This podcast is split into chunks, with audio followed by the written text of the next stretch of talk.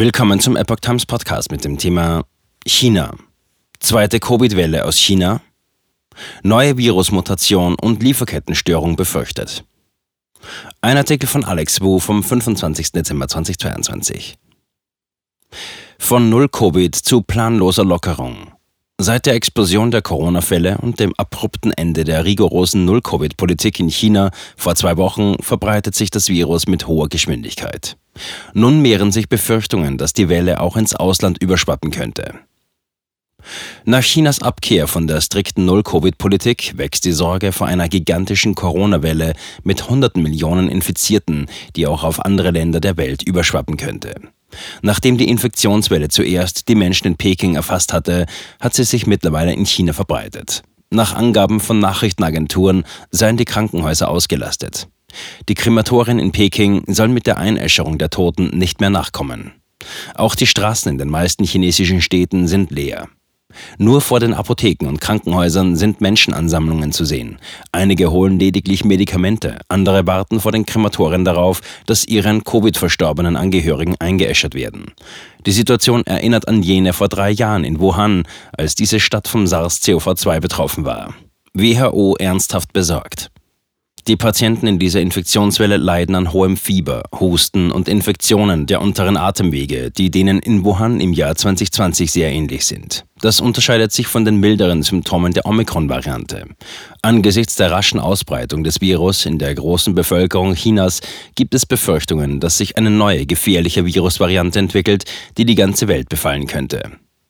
Am 7. Dezember hat WHO-Chef Tedros Adhanom Ghebreyesus das Ende der Corona-Pandemie für das Jahr 2023 angekündigt.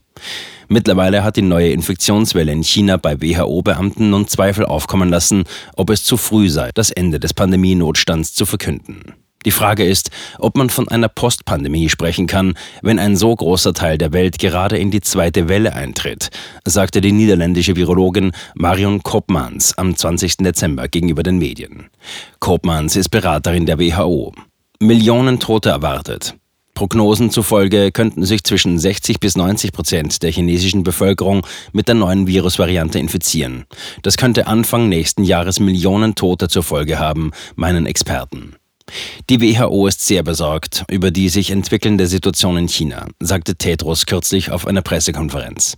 Er forderte das chinesische Regime auf, detaillierte Informationen über die Schwere der Erkrankung, die Zahl der Krankenhauseinweisungen und den Bedarf an Intensivpflege bereitzustellen. Die bisher gemeldeten Fälle seien zu wenig, als dass sie glaubhaft seien. Der Sprecher des US-Außenministeriums sprach das Thema an zwei aufeinanderfolgenden Tagen bei der täglichen Pressekonferenz an. Was den aktuellen Ausbruch in China betrifft, wollen wir, dass das Problem angegangen wird, betonte Sprecher Ned Price am Montag. Wir wissen, dass ein Virus in freier Wildbahn das Potenzial hat, zu mutieren und somit zur Bedrohung für die Menschen überall werden kann. Die Fabrik der Welt. Price äußerte sich zudem besorgt über die wirtschaftlichen Auswirkungen von Chinas Covid-Situation. Es ist nicht nur für die VR China wichtig, sondern auch für die wirtschaftliche Erholung der internationalen Gemeinschaft, dass die VR China diesen Ausbruch unter Kontrolle bringt. China ist die zweitgrößte Wirtschaftskraft der Welt und spielt eine wichtige Rolle bei den globalen Lieferketten. Der stellvertretende US-Finanzminister Wally Adeyemo sagte am Dienstag, dass die Vereinigten Staaten die wirtschaftlichen Auswirkungen dieses Covid-Ausbruchs in China zu spüren bekämen. Die globalen Lieferketten seien bereits beeinträchtigt. Mangel an Fiebermedikamenten.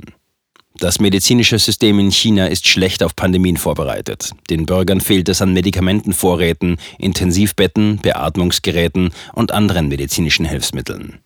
Apotheken in China wurden angewiesen, den Verkauf von Erkältungs- und Grippemitteln im Rahmen der Null-Covid-Politik zu verbieten oder nur kontrolliert abzugeben.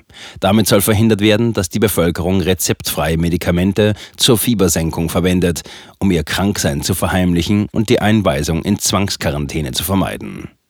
Die abrupte und unvorbereitete Änderung der Covid-Politik durch das Regime hat Krankenhäuser, Kliniken und Apotheken im ganzen Land kalt erwischt.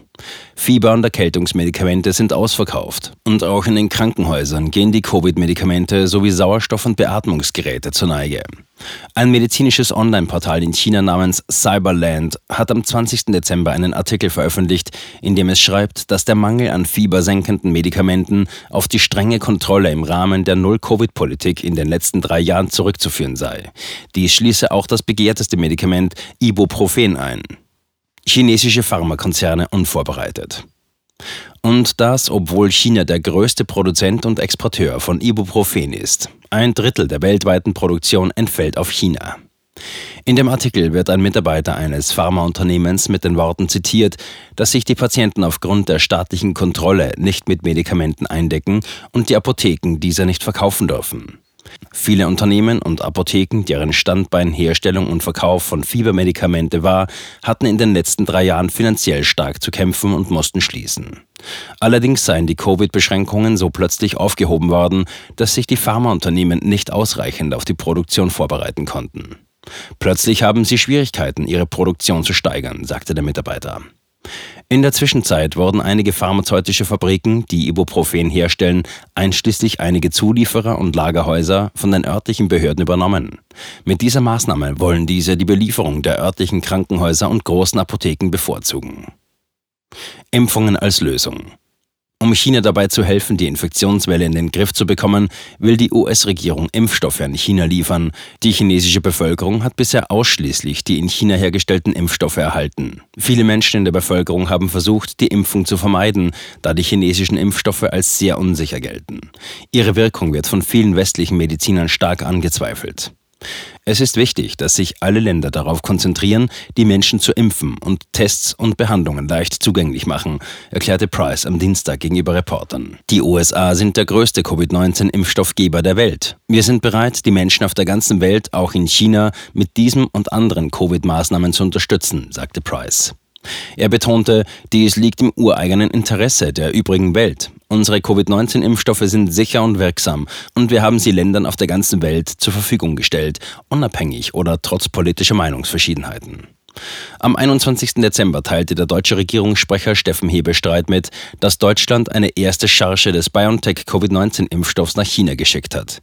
Diese soll zunächst rund 20.000 deutschen Auswanderern verabreicht werden. Es handelt sich um den ersten ausländischen Covid-Impfstoff, der nach China eingeführt werden darf.